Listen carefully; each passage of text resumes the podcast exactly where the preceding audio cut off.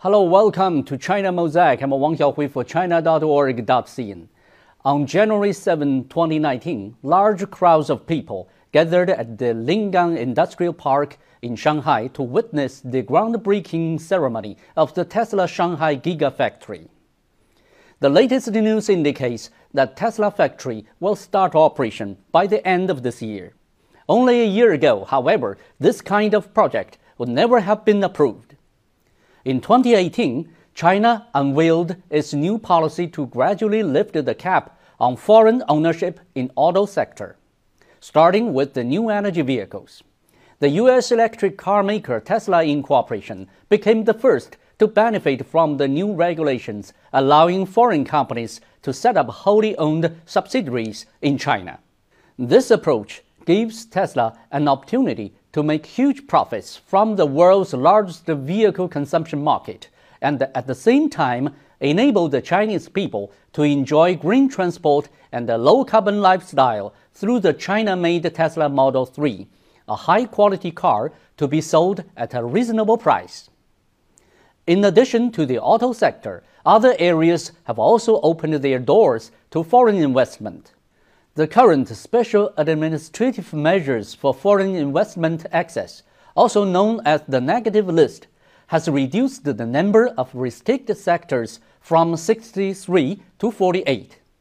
In other words, foreign investors and Chinese enterprises receive equal treatment in all areas outside the negative list. So those who want to know whether a specific investment channel in China is banned or restricted simply need to check whether it appears on the negative list, and the list is sure to continue to get shorter in the future. So, what will guarantee a more transparent, fair, stable, convenient, and predictable investment environment for foreign enterprises? Well, here it is the draft foreign investment law. As one of the major topics of this year's two sessions, the draft law is the most powerful legal guarantee of a sound foreign investment climate. The draft law makes provisions in the following five areas. First, equal treatment will be given to Chinese and foreign founded enterprises. Second, national treatment plus the negative list management system will be fully implemented before the entry of foreign companies. Third, policies and measures to actively attract foreign investment will be incorporated into the law.